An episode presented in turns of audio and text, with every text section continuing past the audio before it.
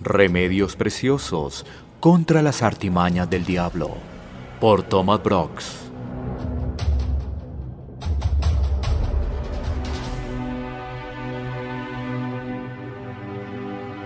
En este capítulo vamos a tratar con dos formas de cómo Satanás procura desviar al creyente hacia el pecado.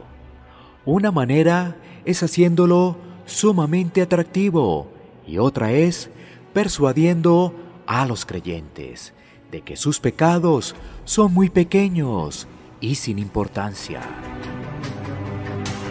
Primero, el diablo engaña a los creyentes haciendo el pecado algo atractivo, natural y de apariencia normal y aceptable. El pecado casi siempre se disfraza con esta apariencia. Quizás muchos creyentes se fijen demasiado en su propia apariencia, su vestido, sus pertenencias, su imagen. El diablo les dice que esto no es el orgullo, que es algo normal, que todos lo hacen. Quizás algunos creyentes son codiciosos y Satanás les susurra que lo justo, que es normal, que consigan y atesoren todo lo que puedan. Todo el mundo lo hace. Quizás una persona tenga la tentación de tomar. Entonces el diablo le dirá que no es pecado emborracharse. Sencillamente le dirá que es una diversión sana, una forma de convivencia y de ser amistoso con los demás.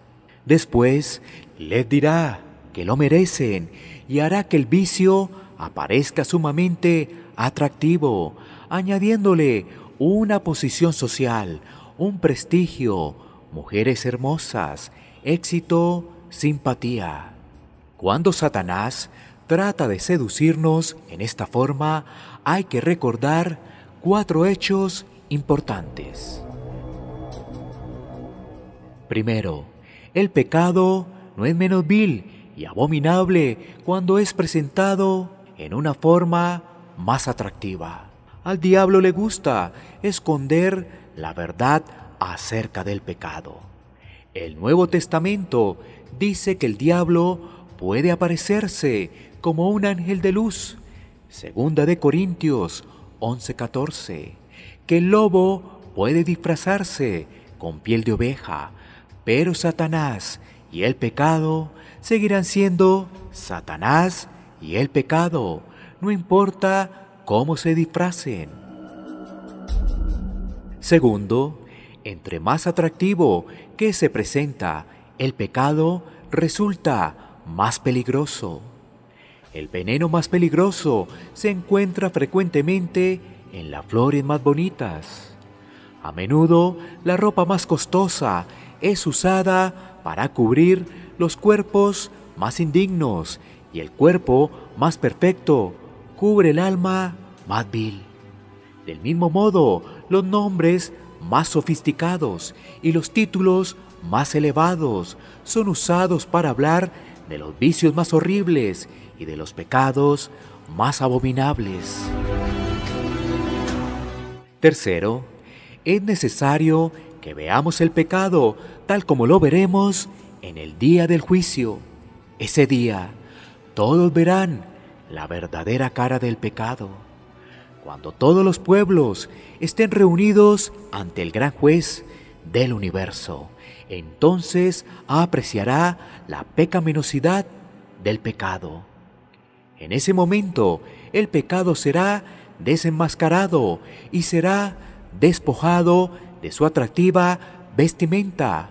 Aparecerá más sucio y más vil que el infierno mismo. Lo que antes parecía hermoso y codiciable se manifestará feo y repugnante. La Biblia describe el pecado comparándolo con varias cosas. El vómito de un perro, una llaga podrida, la lepra, el estiércol, la espuma del mar. También compara los pecadores con los puercos que se revuelcan en el cieno, bestias brutas, animales irracionales, fieras ondas del mar, estrellas errantes, árboles desarraigados. Es necesario ver el pecado tal como lo veremos en el día de la muerte.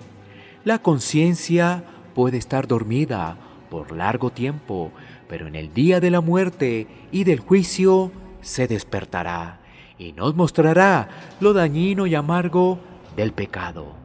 Entonces debemos aprender a ver el pecado no como es presentado por el diablo, sino como lo veremos en la eternidad. Cuarto, aún los pecados que parecen más atractivos provocaron la muerte de nuestro Señor Jesucristo. Solo podemos valorar el pecado a la luz de la crucifixión de Cristo. Debemos ver a Cristo en su pasión y sufrimiento por el pecado, afligido, azotado, herido, molido, angustiado, sudando grandes gotas de sangre, su cuerpo quebrantado, su sangre derramada, el juez del universo condenado, el Señor de vida muerto, su cabeza que llevaba la corona de gloria coronada de espinas, sus oídos que recibían las alabanzas del cielo ahora reciben los desprecios y blasfemias de la multitud. La cara más hermosa que la de los hijos de los hombres ahora es escupida y desfigurada. Las manos que sostenían el cetro ahora son clavadas en una cruz. Todo esto fue originado por los pecados que el diablo procura presentar tan atractivos.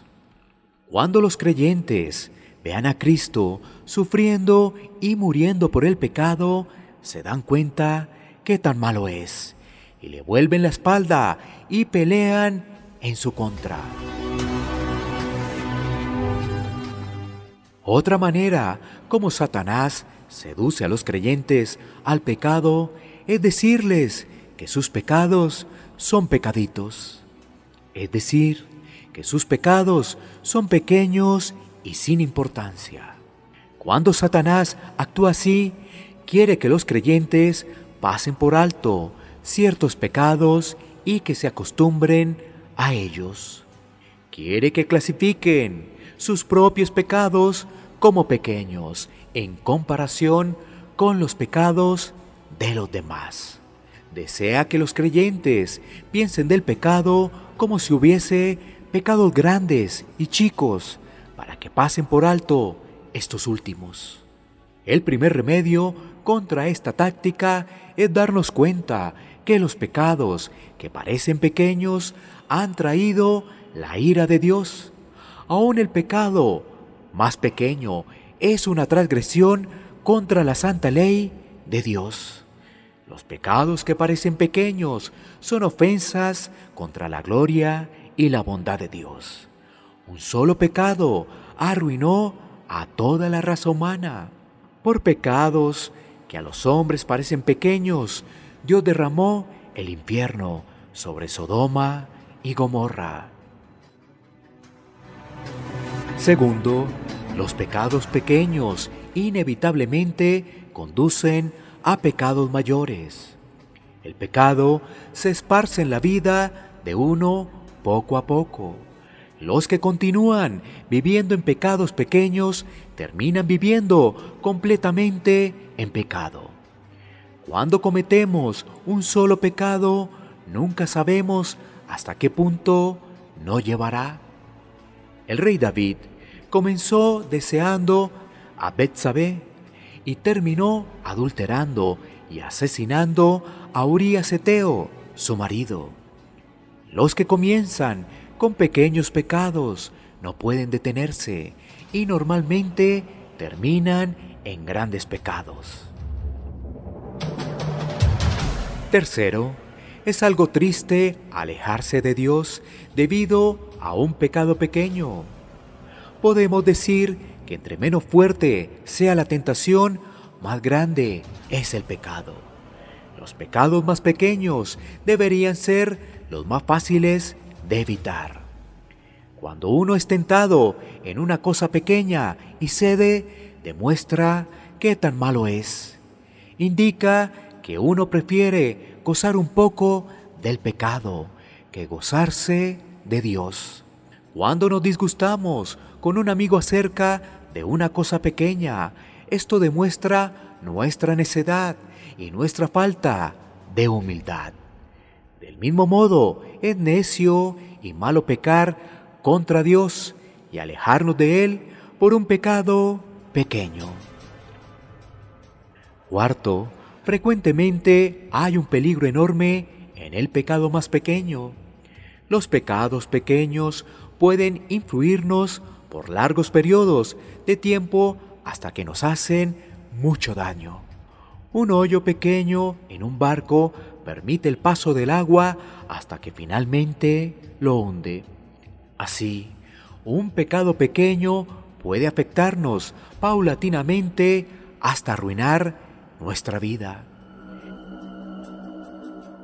Quinto, a lo largo de la historia, los creyentes han escogido sufrir los peores tormentos que participar de los pecados pequeños. Daniel y sus amigos pudieron haber pecado fácilmente, pero estuvieron dispuestos a sufrir. De igual forma, muchos creyentes han sufrido por negarse a participar de la idolatría, la mundanalidad, los errores doctrinales. Finalmente, cuando Dios muestra a los hombres cuán poderoso es el pecado más pequeño, no podrán mantenerse en pie ante la culpa del más pequeño de ellos. Los egipcios consideraban a la plaga de las moscas como el dedo de Dios, y aunque eran unas criaturas pequeñas, se volvieron poderosas cuando fueron usadas por Dios para juicio. Entonces, cuando Dios les muestra a los creyentes el mal y el gran poder de los pecados pequeños, ya no pueden pensar ligeramente acerca de ellos.